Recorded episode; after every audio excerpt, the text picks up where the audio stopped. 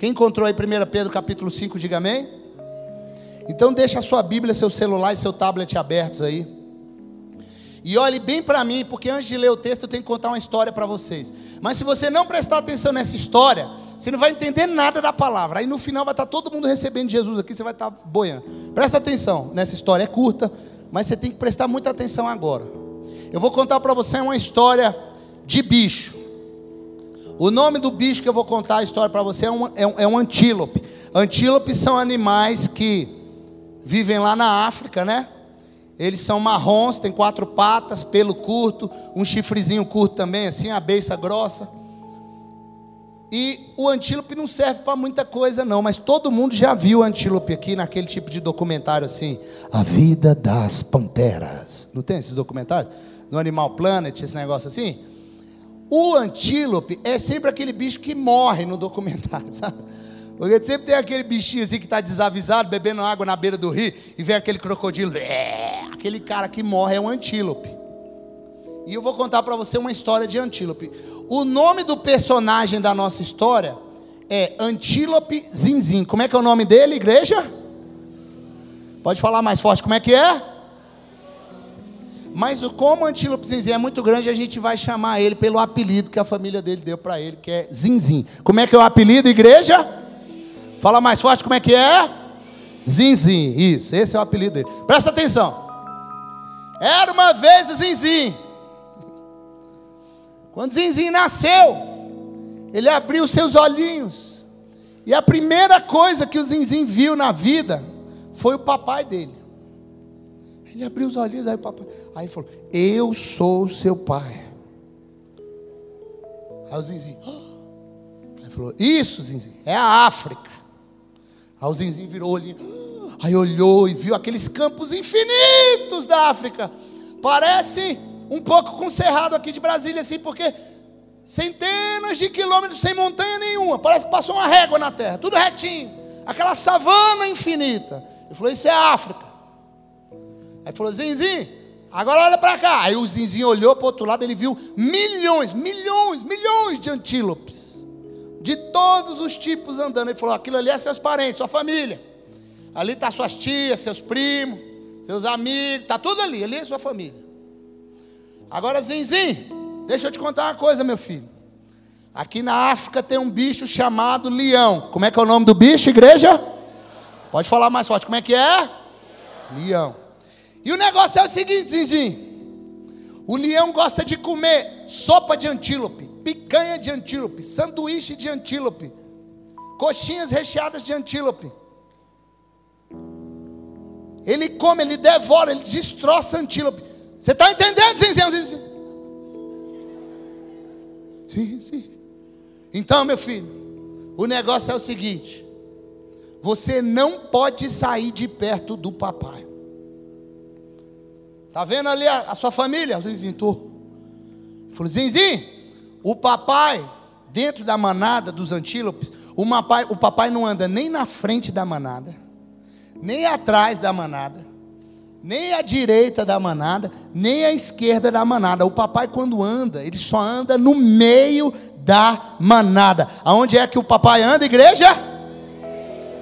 No meio da manada. Porque lá é o lugar mais seguro, Zinzinho. Entendeu, Zinzinho? Entende? Não saia de perto de mim, senão esse leão te pega. Beleza.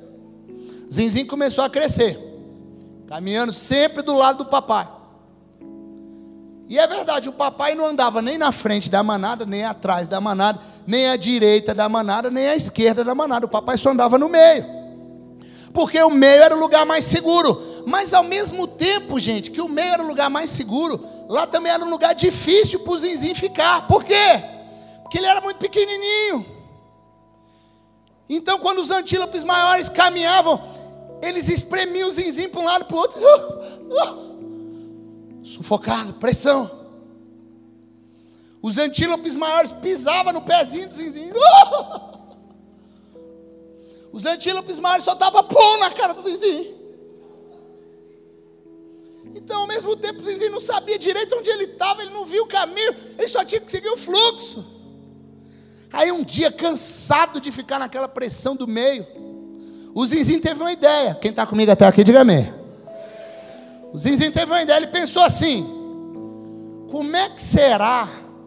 Não, misericórdia, eu não vou largar minha família nunca. Mas como é que será não viajar no meio? Como é que será viajar do ladinho assim, um pouquinho mais à direita, assim, na janela só? Como é que será que é viajar na janela? Aí um dia que o pai dele não estava prestando atenção, Zinzin saiu do meio e foi para a janela. A beiradinha assim, da manada. Quando ele chegou lá, ele descobriu algumas coisas. Lá, as pessoas, não, os outros antílopes não pisavam no pezinho dele. Não tinha pressão. Dava para respirar melhor. Ele falou: Meu Deus, ah, ah, janela é uma coisa maravilhosa. Janela é uma coisa linda. Aí quando ele estava lá na janela, ele olhou para um lado, ele viu a família dele, os antílopes. Ele olhou para o outro lado e pela primeira vez na vida ele viu uma coisa que ele nunca tinha visto. Ele viu uma floresta. Ele viu o que, igreja? Uma? Uma floresta. Ele falou, não, tem uma floresta ali, cara. De repente o pai dele falou, Zinzi, cadê você? Ele falou, estou aqui, pai. Estou aqui, só estava ali jogando um Xbox One com a galera, mas já estou de volta. Estou na área, beleza. Aí o Zinzinho ficou com um negócio na cabeça e falou: engraçado, na janela não tem pressão. E eu vi uma floresta tão bonita, mas eu não vi uma coisa nessa floresta. O que, que ele não viu, gente? O que, que ele não viu? Não vi leão. Será que tem leão nessa floresta? Pergunta para quem está na esquerda e na direita: será que tem leão nessa floresta? Será? Será?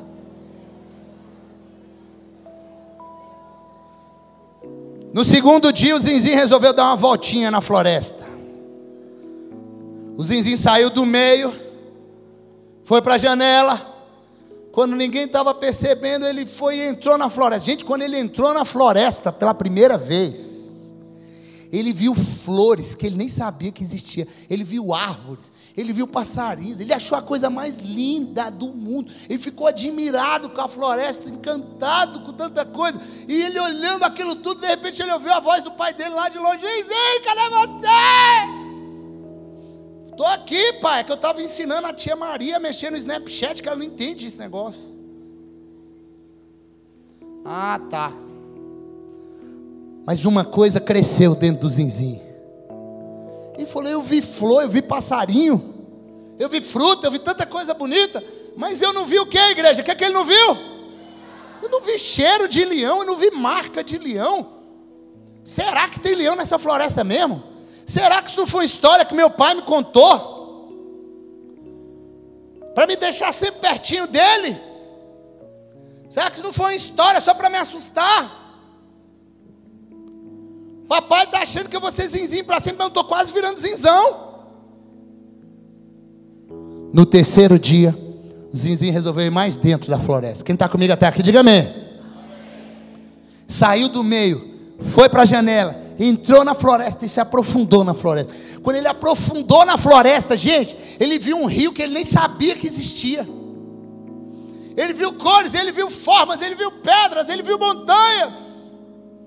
Era tudo tão diferente, era tudo tão colorido, era tudo tão bonito. E de repente o pai dele gritou de novo: Zinzinho, cadê você? Mas o Zinzinho estava longe demais para ouvir a voz do pai dele. E o pai dele gritou mais forte: Zinzinho, cadê você?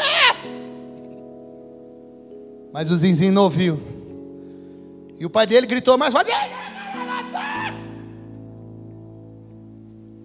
E é nessa hora que quem sai de trás das árvores? Quem, igreja? Quem? Fala para mim, quem? Quem? Definição 4K. Imagina, definição 4K super slow motion. Aquela baba elástica, assim, sabe? Aquela juba eriçada, aquele olho injetado. E aquele bicho saiu de trás das árvores para cima do zinzinho. E de repente os zinzinhos, acorde de tensão, acorde tenso agora, aquele de medo, assim, aquele mais. Isso. E o zinzinho tentou correr também em câmera lenta, assim. Não! Papai! O zinzinho não sabia, gente. Mas desde o primeiro dia que ele começou a viajar na janela, ele entrou na mira dos leões. Mas os leões sabiam que se eles atacassem lá era fácil ele correr para o meio, estava pertinho. No primeiro dia que ele andou na floresta, os leões também estavam observando ele, mas eles sabiam também que estava muito fácil dele conseguir se salvar. Mas os leões sabiam que ele ia mais fundo naquela história. E sabe o que, que aconteceu? O leão pegou o zinzim, quebrou as perninhas do zinzim, despedaçou o zinzim, matou o zinzim, comeu o zinzim, o osso, bebeu sangue, não sobrou nada. Você achou até que o Zinzinho ia escapar para dar testemunho na igreja dos, dos, dos antílopes lá, né? Mas não, ele morreu. E antes de morrer, teve um último pensamento que passou na cabecinha dele. O último pensamento que passou na cabecinha dele foi: por que eu não escutei o que o papai falou? Quem entendeu essa história até aqui, diga amém. Agora guarda essas palavras aí no seu coração. E agora a gente vai ler um versículo só da palavra de Deus. 1 Pedro, capítulo 5, versículo 8. Que diz assim: a minha versão é NTLH, eu vou ler do jeito que está no telão aqui. Estejam alertas e vigiem. O diabo, o inimigo de vocês, anda ao redor como um. Que a igreja lê essa palavra bem forte: como um rugindo e procurando a quem possa devorar. Vou ler de novo. Estejam alertas e vigiem. O diabo, o inimigo de vocês, anda ao redor como um leão, rugindo e procurando a quem possa devorar. Agora você vai fechar sua Bíblia, seu celular, seu tablet e vai colocar as mãos assim no ombro da pessoa que está na esquerda e na direita. E você vai lembrar da sua mãe te acordando para ir para a escola de manhã cedo. E vai dar um grito na orelha desse menino, dessa menina que está do seu lado. E vai falar: acorda e vigia! Não, tá fraco, tá fraco. Pode ser melhor. Fala: acorda e vigia! Isso. Agora olha para mim. Isso aí que você fez isso aí que você fez com seu amigo, era o que o apóstolo Pedro queria que tivesse que acontecesse toda vez que você estivesse lendo a Bíblia e chegasse nesse versículo. Ia ser assim, ó, você estar lá lendo a Bíblia, lá na sua casa. Ah, legal, legal. E quando você chegasse no versículo 8, ia sair dois braços de dentro da Bíblia. Ia pegar você e começar a te chacoalhar. Vigia! Aí você, ah, que isso? O que, que aconteceu? Você voltava nesse versículo, acorda, vigia! Você, meu Deus, o que, que é isso? Ele queria te chacoalhar. Por que, Cleito, que ele queria fazer isso? Presta atenção aqui. Quando Pedro estava escrevendo essas palavras aqui, ele estava escrevendo uma carta para uma igreja que fica na região que hoje a gente chama de Turquia. Naquele tempo não chamava Turquia. E enquanto ele estava escrevendo, ele estava pensando algumas coisas. Ele estava pensando assim: que Deus tem um plano maravilhoso de salvação para levar a gente para o céu. Quem acredita nisso, dá um uhul bem forte aí. Você acredita no plano de salvação? Grita amém. Mas aí ele também estava pensando outra coisa. Ele estava pensando que do mesmo jeito que tem um plano de salvação, eu não sei se você sabe, mas eu vou te contar uma notícia. Existe um plano de destruição da sua vida. Sabia? O diabo tem um plano para te destruir, para matar, roubar e destruir você. Aí ele estava pensando assim: Deus, como é que eu vou fazer essas pessoas entenderem o tanto que o diabo é perigoso? O tanto que o bicho é tinhoso, o tanto que ele é terrível, como é que eu vou fazer eles entenderem que não se brinca com esse negócio? Como é que eu vou fazer, Deus? Aí de repente, o Espírito Santo trouxe uma imagem na cabeça de Pedro, a imagem de um bicho, um leão. Por quê? Porque lá no tempo de Pedro, lá nessa região, tinha leão. E o povo morria de medo do bicho. Então ele sabia que quando eles lessem lá que o diabo era igual um leão, todo mundo ia arrepiar todo e falar: então o bicho é terrível.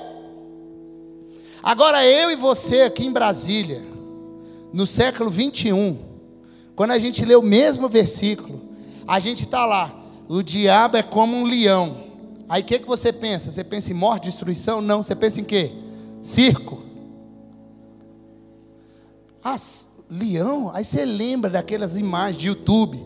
um anãozinho desse tamanho com a cartolona. E aquele leão gigante. Aí o anãozinho vai, abre a boca do bicho, coloca aquela cabecinha lá dentro. Rola! Vai lá! Aí você. Aí você pensa o seguinte: então o diabo é igual um gatinho. O diabo é um gatinho. É um chaninho. Se eu fizer assim, sai! A compreensão do versículo se perdeu. Quem está me entendendo até aqui, diga amém. O bicho é perigoso. Agora, o que, que é que Pedro e a Bíblia estão querendo dizer para a gente? Ei, se você quiser saber o jeito que o diabo pensa, é só você prestar atenção no jeito que o leão pensa. Porque o jeito que o leão pensa é muito parecido com o jeito que o diabo pensa. E se você souber do jeito que um leão funciona, você vai conseguir escapar das armadilhas do diabo. Agora, como é que é que um leão pensa? Como é que é, gente? Presta atenção nisso. Primeira coisa que você tem que saber sobre os leões: você nunca vai ver um leão gastando energia desnecessariamente lá na África para caçar. Você nunca vai ver. Quando um leão sai para caçar lá de manhã na África, ele sabe que a maioria do tempo ele vai observar. Repita essa palavra comigo, diga observar. Fala mais forte, fala observar. Olha no fundo do olho de quem está do seu lado e fala assim: ó, observar. Observar, observar. O bicho vai observar. O que, que ele vai observar? Olha para mim. Três tipos de presa. O leão sai, ele, ele encontra uma moita bem, bem boa para esconder. E ele fica vendo os antílopes passando lá na frente. Primeiro tipo de antílope que ele observa os mais jovens, repita isso comigo, fala os mais jovens. Por quê? Porque ele sabe que o antílope mais jovem é igual o zinzinho. É curioso. Enfia o nariz onde não deve. Confia muito nas forças das perninhas deles. Ah, eu sou rápido, eu sou ligeiro. Porque ele sabe que a força dele ainda não está completamente desenvolvida. Tem muita energia, mas a energia sem, sem foco se perde. Ele consegue dar um olé, ele pega o bichinho. Almoço fácil. E o diabo também. O diabo de manhã, quando ele levanta para fazer as capetices dele, ele sabe que a maioria do tempo ele só vai observar, sabia disso? Observar. Agora, qual tipo de presa que o diabo observa? Os crentes mais novos também, sabia disso? Os mais novos da igreja, os mais novinhos, igual tem um monte aqui hoje. Por quê? Porque ele sabe que no coração dos mais jovens a palavra ainda não está arraigada completamente como ela, ela tem que estar. Tá. Porque ele sabe que muitas vezes os mais jovens questionam muita coisa que os mais velhos ensinam aqui no altar. Mas será? Será que é isso mesmo? Será? Será? Será? Será? Porque ele sabe que os mais jovens têm dois amigos aqui na igreja e tem 20 lá fora. Mas os 20 lá de fora é que tem o coração dele. E que se ele ficar andando com eles aí, é só esperar o momento certo para dar o bote. E acabou. Morreu. É por isso que tem muito menino morrendo. Mas não é só espiritualmente, não, é morrendo mesmo. Quem está entendendo até aqui, diga amém. Está virando comida de leão. Primeiro tipo de presa, diga os mais jovens. Segundo tipo de presa que o leão procura, os mais velhos. Repita comigo, fala os mais velhos. Porque o antílope mais velho já viu tudo na floresta, já viu tudo. Ele é especialista em floresta. Então ele acha que ele, o leão, não pega mais. Eu já escapuli de todo tipo de leão. Leão grande, leão pequeno, leão da juba amarela, da juba branca, eu já sei tudo de leão. E ele sabe que o antílope mais velho está mais cansado. Ele sabe que o antílope mais velho às vezes negocia princípios inegociáveis. E o diabo também. O diabo observa os mais velhos da igreja. Quantas pessoas que você conhece, você que é jovem, que nada mais toca no coração. As meninas sobem aqui no congresso de adolescentes, fazem uma coreografia. Aí às vezes aquele irmão mais velho olha e fala: em 1972 fizeram uma coreografia muito melhor que essa. Aí chega aqui, faz a camiseta e tal, não, mas em 1815 tinha uma bata que era mais bonita, não sei o quê. Aí nada toca, nada fala, tudo ele já viu, tudo ele sabe, nada chega no coração. E sem que ele perceba, ele abaixa a guarda. E o antílope também, e o leão também dá um bote nos mais velhos. Quem está me entendendo até aqui, diga amém. Terceiro tipo de presa: os doentes. Repita comigo, fala os doentes. O antílope doente é a presa mais fácil de todas. Por quê? Porque o antílope doente é o seguinte, galera. Ele quer estar no lugar certo, mas ele não consegue. Ele está ferido. Ele quer andar no mesmo ritmo, mas não dá.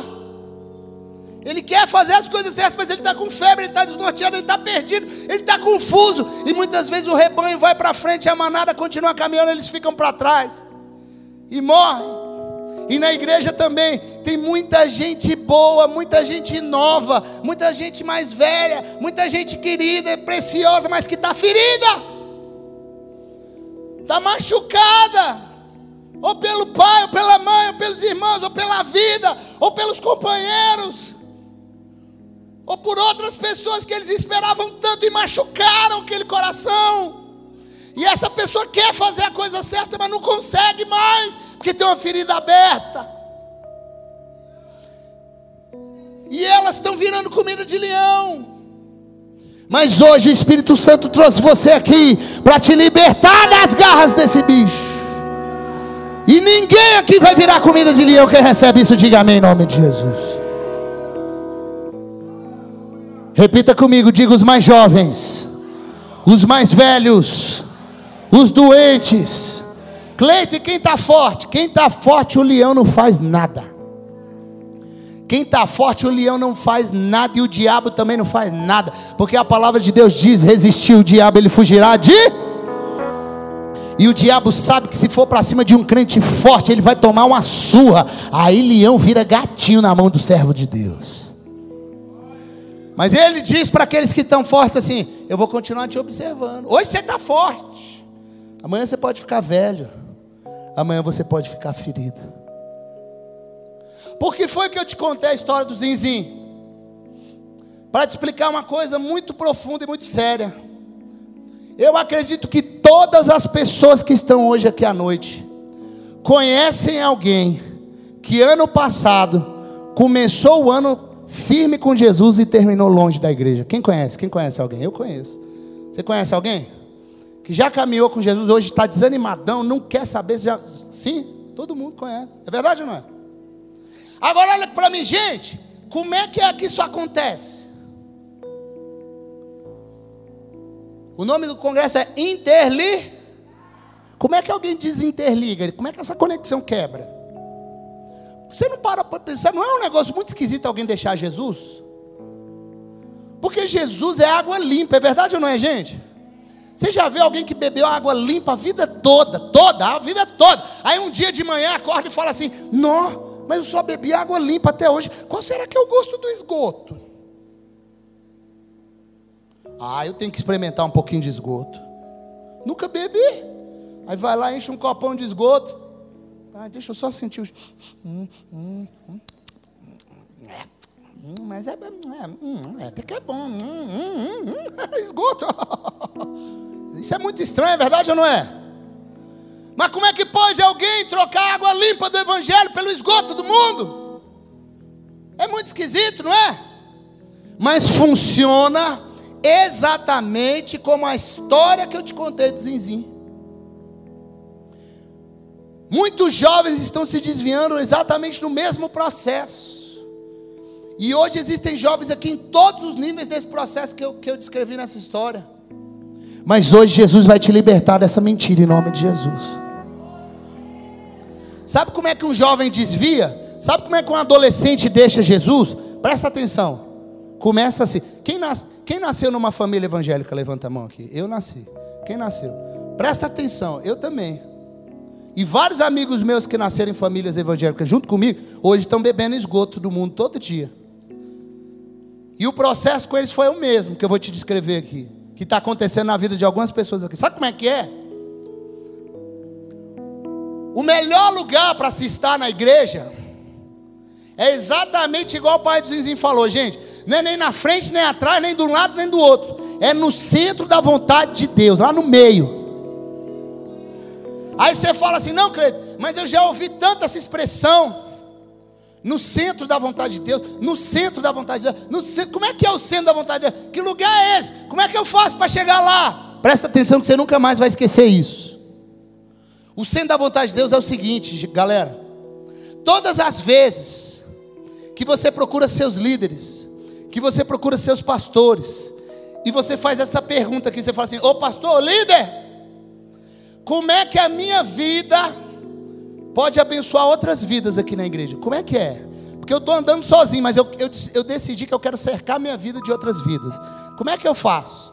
É servindo na célula? É cuidando dos adolescentes?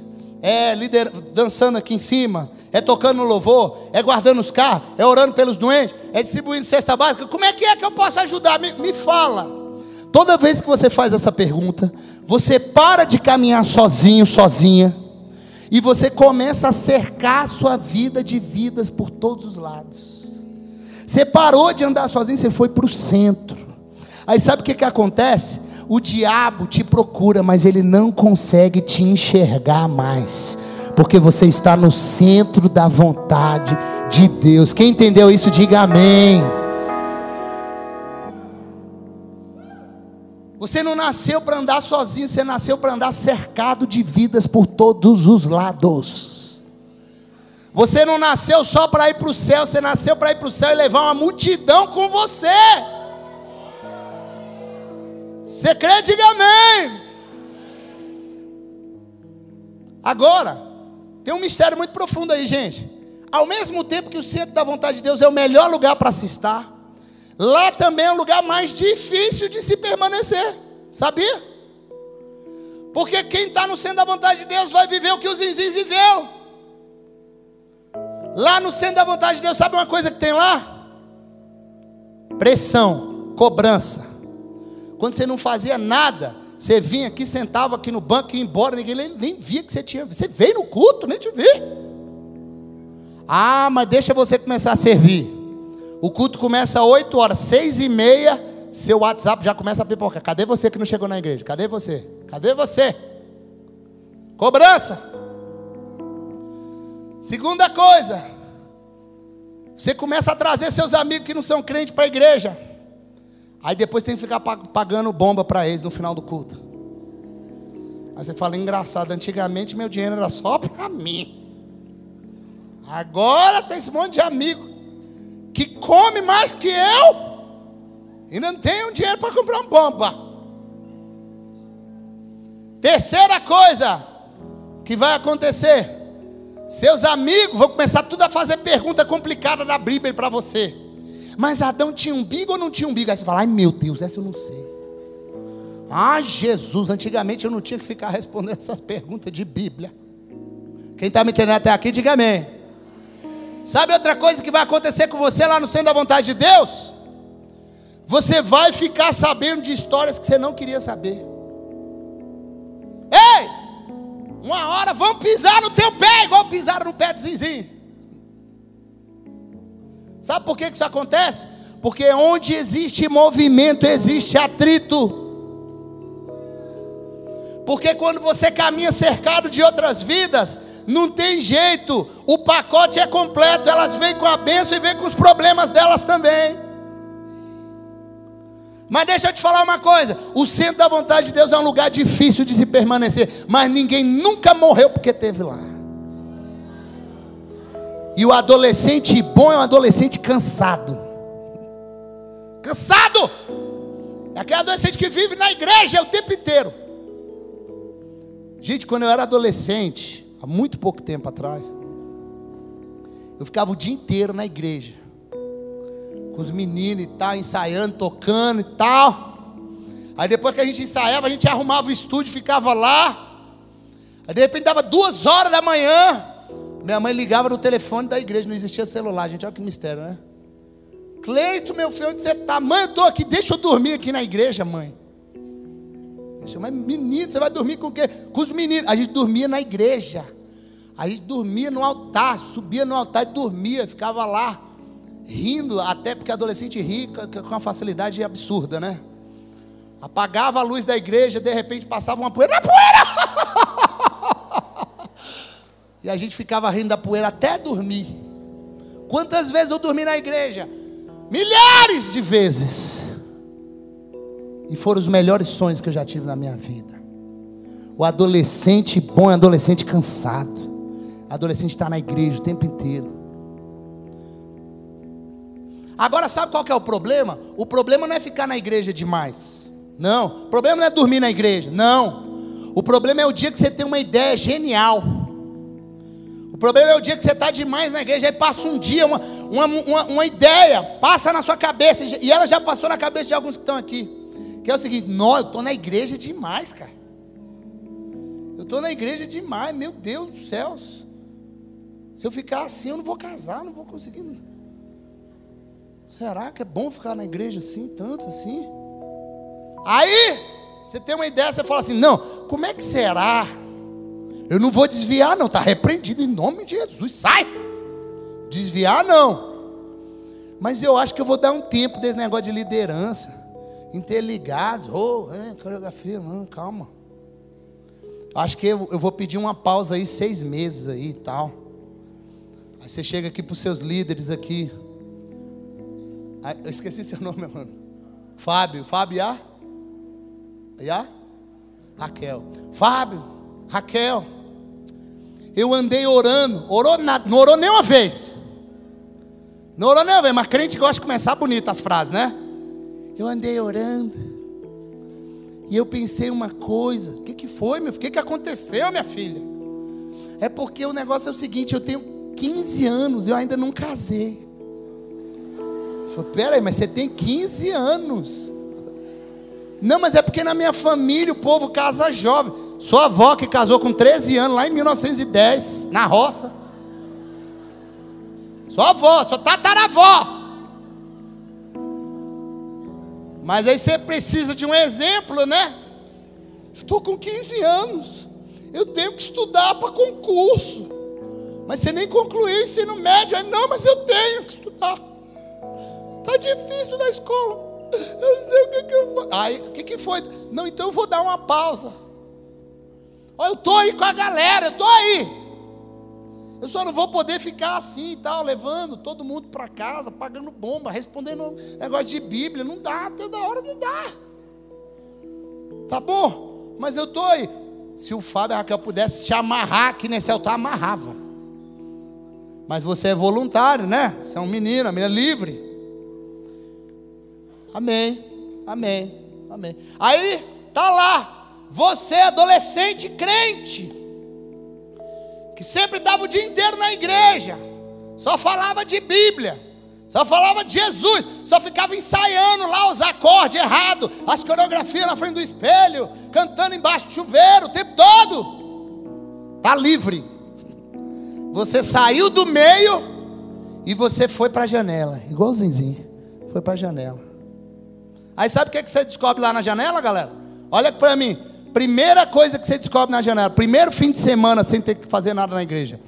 O culto começa às 8 horas, 6 e meia, seu celular não chamou nenhuma vez. Para te perguntar se você não está chegando na igreja. Você fala, o quê? Não tem ninguém me cobrando, me ligando meu celular? Que maravilha! Acaba o culto, não tem ninguém pedindo para você deixar em casa. Ah, meu Deus, que bom, agora não tem que ficar, pai, passa ali para deixar aquele menino ali. É só 75 quilômetros, não é nada de volta. Aqueles meninos, tudo com os pés de barra, ficava sujando os carros do seu pai. Ah, graças a Deus, não tem ninguém me pedindo para eu passar essa vergonha, mas aleluia, é Deus da janela. Aí não tem ninguém fazendo pergunta complicada de Bíblia para você. Não tem ninguém te pedindo oração. Não tem ninguém chorando no teu ombro. Não tem ninguém para você pagar bomba depois do culto. O dinheiro está até sobrando. Você fala, ai, aleluia, Deus. Mas aí acontece, igualzinho aconteceu com os vizinhos. Você está na janela, tempo livre, não tem cobrança, não tem nada disso. Aí você olha para um lado, você faz igualzinho, você vê sua família, você olha para o outro, você fala, olha, tem uma floresta ali, eu nunca percebi, cara. Você olha para um lado, você vê a igreja. Você olha para o lado e fala, ué, mas tem um mundo ali, eu nunca tinha percebido que tinha um mundo aqui pertinho. É quando os adolescentes começam a ter tempo livre. Aí é quando você começa a comparar a vida dos adolescentes da igreja com a vida dos adolescentes do mundo. Aí é quando você começa a pensar assim: engraçado, engraçado. Segunda-feira, quando a gente está lá, todo mundo lá no intervalo da escola. O pessoal que não é crente, todo mundo tem uma história engraçada para contar. Não, Carlinhos bebeu até cair, chapoide. Já os adolescentes crentes só fala de igreja, igreja, só tem um assunto, igreja, igreja, igreja, igreja. Interligado foi legal, né? O pastor falou assim, ah, povo chato. Não, já essa galera fala de assuntos mais interessantes, futebol, mulher. Aí você começa a comparar.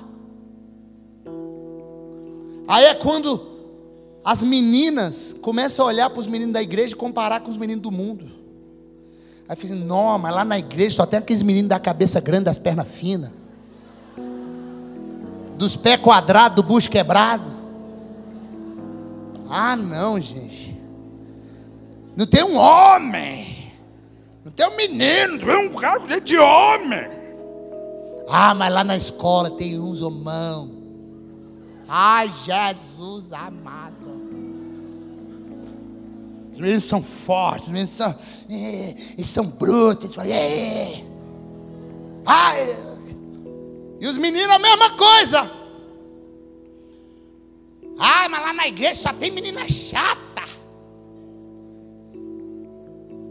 Loucura, tá, menina? Que as meninas mais lindas do mundo estão na casa de Deus, amém? Sempre.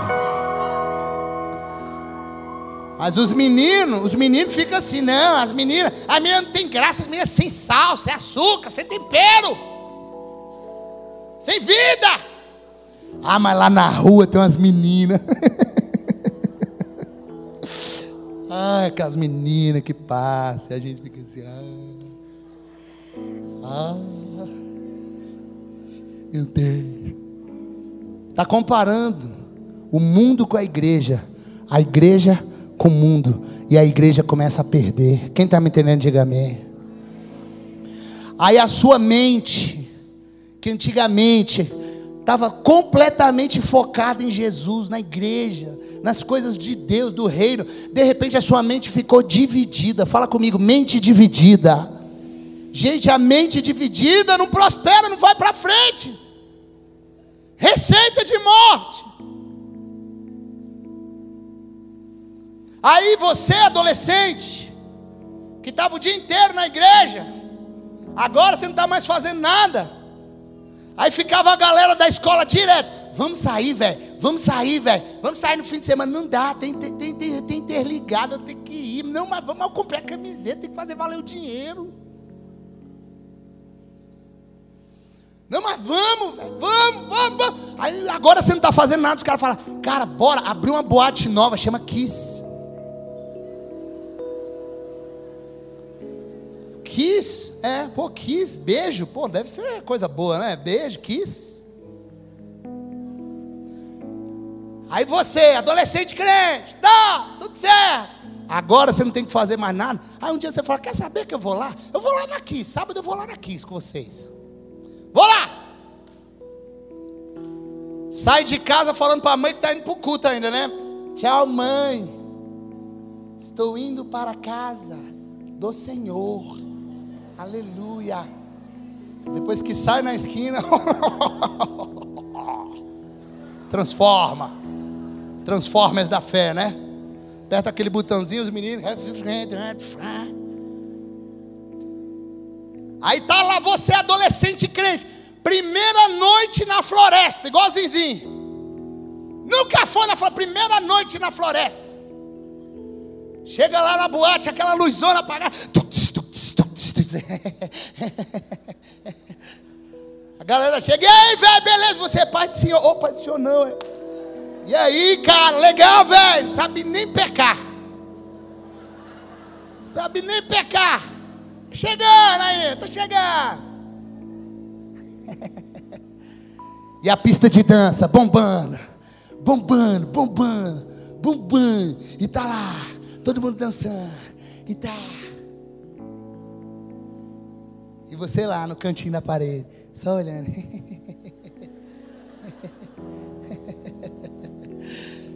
E o pessoal tá lá, prepara, que agora é hora do show da floresta.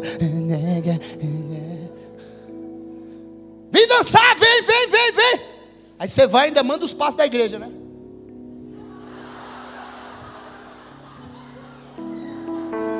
Pessoal acha que dança estranha é essa que essa pessoa dança. Nem sabe dançar os passos do mundo ainda, manda os passos da igreja. Olha lá.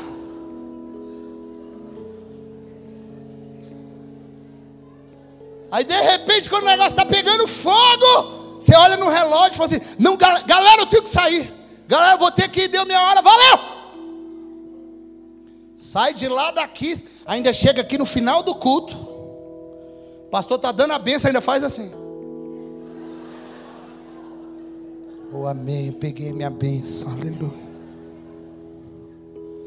Aí você vai voltando para casa naquela crise. Meu Deus, eu fui na Kiss, eu fui na boate. Não, mas eu também fui na igreja. Meu Deus, eu dancei na pista lá. Não, mas eu também peguei a benção. E você vai nessa crise para casa. Aí de repente você chega em casa, assim, fecha a porta do seu quarto. E fica esperando acontecer o quê? Aparecer Jesus, né? Para te dar uma bronca. Para falar assim, ah, eu te peguei. E tirar aquele chicote debaixo da chave. Releflá, releflá, releflá. Mas acontece isso, gente? Acontece isso? Não. Você fica lá esperando o chão abrir para te engolir. Põe a mãozinha. Sabe o que, que acontece? Nada. Aí certo, o que, que você faz? Você faz assim, pera aí. Eu fui no mundo. Depois eu fui na igreja e não aconteceu nada. Tá vendo que não tem leão nessa floresta, rapá? Tá vendo que isso é história para boi dormir? Tá vendo que isso é conversa de mundo, de floresta, de diabo? Isso é conversa do meu pai, da minha mãe, do pastor, para me dominar, para me controlar? Tá vendo que não existe isso? Ah, meu irmão, minha irmã. No dia que você descobre que o diabo é uma mentira que contaram para você, aí você perde o medo. Aí ninguém te segura mais. Aí é quando o menino começa a falar grosso dentro de casa com a mãe. Ô oh, mãe, cala a boca!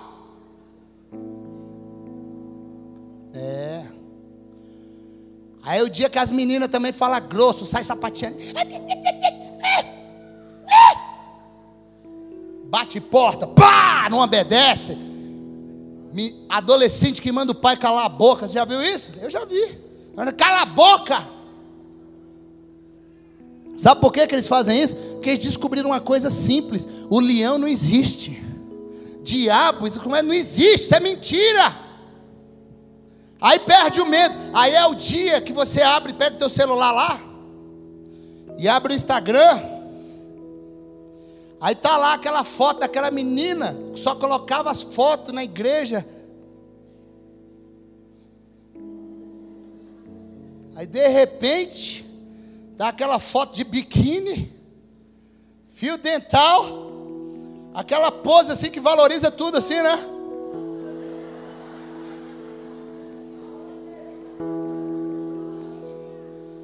Aquela pose mais torta, mais esquisita.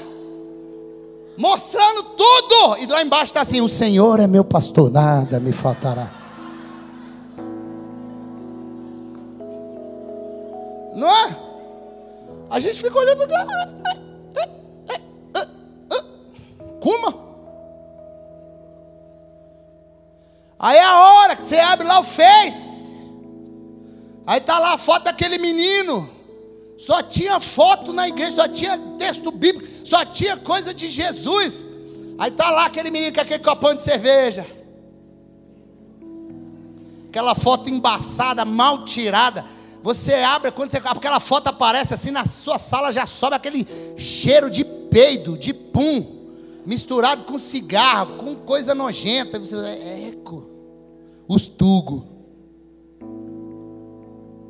Que está acontecendo com essa pessoa? Que peraí. Aí é o dia que você encontra na rua. O menino que estava na igreja, a menina que estava na igreja. A menina era uma menina linda, mas era uma menina santa. Daqui a pouco você entra, mudou o jeito de andar. A roupa encurtou. Você fala, peraí, mas tem uma sensualidade, tem um negócio que não estava aqui, essa menina mudou. Quem está me entendendo, diga amém. Os meninos vão ficando tudo marrentinho. Tudo com cara que que, que tá achando ruim. Você já viu? Fica malhando. Nada contra quem malha. Quem malha é de Deus. Mas os caras malham e vão virando uns pitbullzinhos.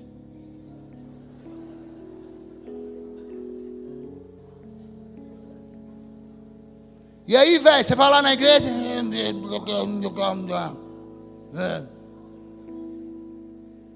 Por quê? Porque eles descobriram que o leão não existe. Ei! Experiência própria. A minha igreja, Sara Nossa Terra, é uma igreja igual essa aqui de liderança. Os líderes vão saber, o Fábio e a Raquel vão saber disso. Você morre para transformar uma pessoa num líder. Morre! No dia que o cara não vira líder de jeito nenhum. No dia que o cara desvia, ele vira o líder maior da confusão. É verdade ou não é? Vira o líder da confusão. O cara já cria o grupo quis na, na, próximo sábado. Uh! Eu passo aí, eu te pego, eu levo, eu pago bomba, eu pago a cerveja, eu pago a cachaça, bota. Reclamava de tudo na igreja, mas vai para o mundo, transforma. Aí você que no primeiro dia da, lá da Kiss, chegou mandando os passos de dança da igreja, agora você é que desce até o chão. Passa a cerveja, eu quero! Cigarro, eu quero, maconha, me dá! Cocaína, vou experimentar esse negócio aí também. Manda! E é nesse momento onde o mundo está a coisa mais linda, onde os amigos do mundo são os melhores, onde todo mundo na igreja parece que é o palhaço, parece que é mané. É nessa hora de deslumbre, igualzinho, estava tudo lindo. Uh! É nessa hora que o leão aparece. É nessa hora que chega a notícia. Tinha seis jovens voltando para casa, todo mundo com 16 anos depois da boate aí, capotou o carro, morreu, morreu todo mundo. Chegou o leão, o leão apareceu. É nessa hora que está lá a mãe crente, o pai crente e o traficante espancando a porta. Ou paga ou morre. É nessa hora que a menina abre o exame, está grávida e não sabe quem é o pai. Parabéns, o leão apareceu. Você só não sabia que ele estava te observando, esperando a hora certa de te atacar. É nessa hora de deslumbre, onde está tudo lindo, que o bicho vem e quebra você todinho. Ó, oh, deixa eu falar uma coisa para vocês. Hoje é sábado. Hoje é sábado? dia é hoje? Hoje é quinta. Hoje é quinta. Desculpa, gente. É porque eu estou virado há muitos dias já. Pregando e viajando, eu me confundi. Hoje é quinta.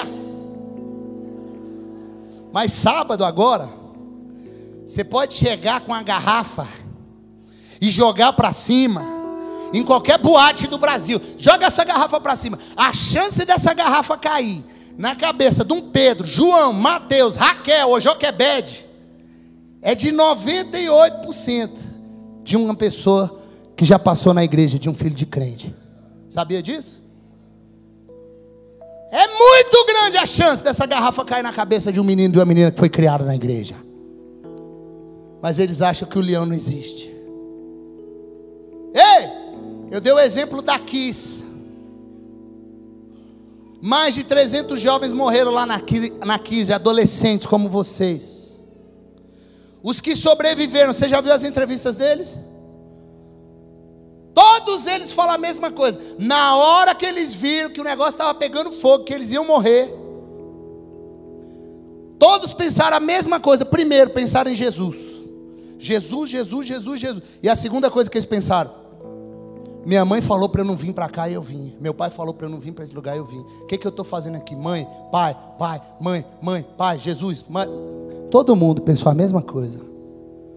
Mas muitos não conseguiram sair de lá morreram lá. E eu tenho certeza que tinha muitos ali que eram desviados.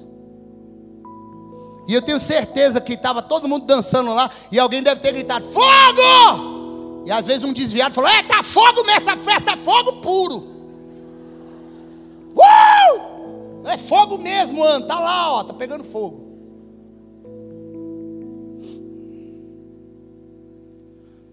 A nossa geração tem um problema a mais. A geração dos meus pais, a minha avó falava assim: não converse na rua com estranhos. A Júlia, minha filhinha de 11 anos, a Júlia está no, no, no, banco de trás do meu carro, ela pode estar conversando com 500 estranhos no, no WhatsApp, eu não sei. É verdade ou não é? Os estranhos hoje estão no bolso da gente. E eu vou falar uma coisa para vocês. Tem muita gente aqui que nunca pisou no mundo lá na floresta fisicamente mas que está cheio de imundo até a tampa por causa do lixo da internet. E eu vou te falar uma coisa: e se a gente colocasse aqui, nesse telão aqui, o histórico do seu celular, do seu tablet, ah, meu Deus, a gente ia falar: não, você não, não, você não vê isso, não, você não. Não, você não fala com esse tipo de gente, você não escreve isso, não, você não. Você não, mas você sabe. E eu quero dizer uma coisa para alguns adolescentes aqui, olha, você é bom, você é bom de esconder os seus rastros na internet. Você consegue enganar a mim, seus pastores, você engana seu pai, sua mãe, seus amigos, mas você não engana o Espírito Santo de Deus. Não engana o Espírito Santo de Deus. E você está ofendendo a Deus o tempo todo com essa atitude sua que você não larga.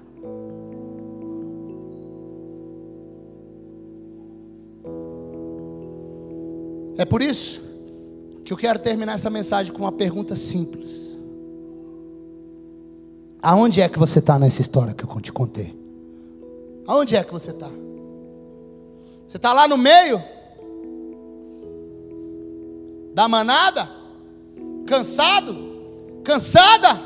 Mas você fala, mas daqui ninguém me tira.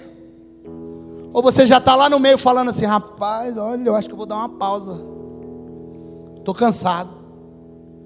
Ou você está na janela, ninguém te arranca dessa janela. As pessoas chamam você para participar, você não vai. Você vem para a igreja obrigado, seu pai e sua mãe te empurra. Você está aqui assim contando segundos para acabar. Esse culto vira uma tortura para você. Você não consegue construir amizade com ninguém porque você não quer.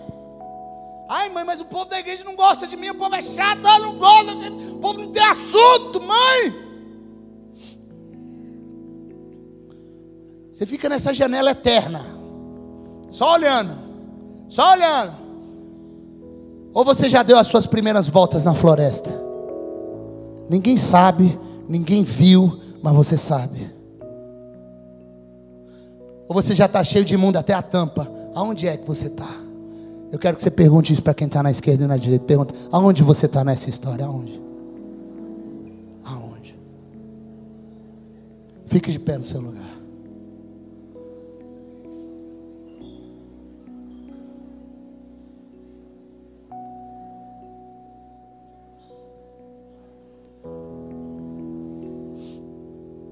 Ei!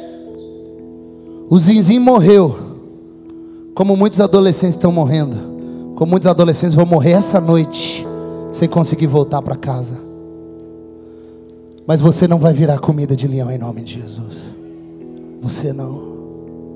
Você não. Feche teus olhos, inclina a tua cabeça. Repita essa oração comigo. Diga: Senhor Jesus, essa noite, a tua palavra, fala mais forte, fala a tua palavra, abriu os meus olhos. Pessoas. Fala, Senhor, me dê forças para permanecer no centro da tua vontade. Fala assim, Senhor, os olhos do meu coração eu posso enxergar e entender. Se eu me humilhar diante do teu altar e sacrificar.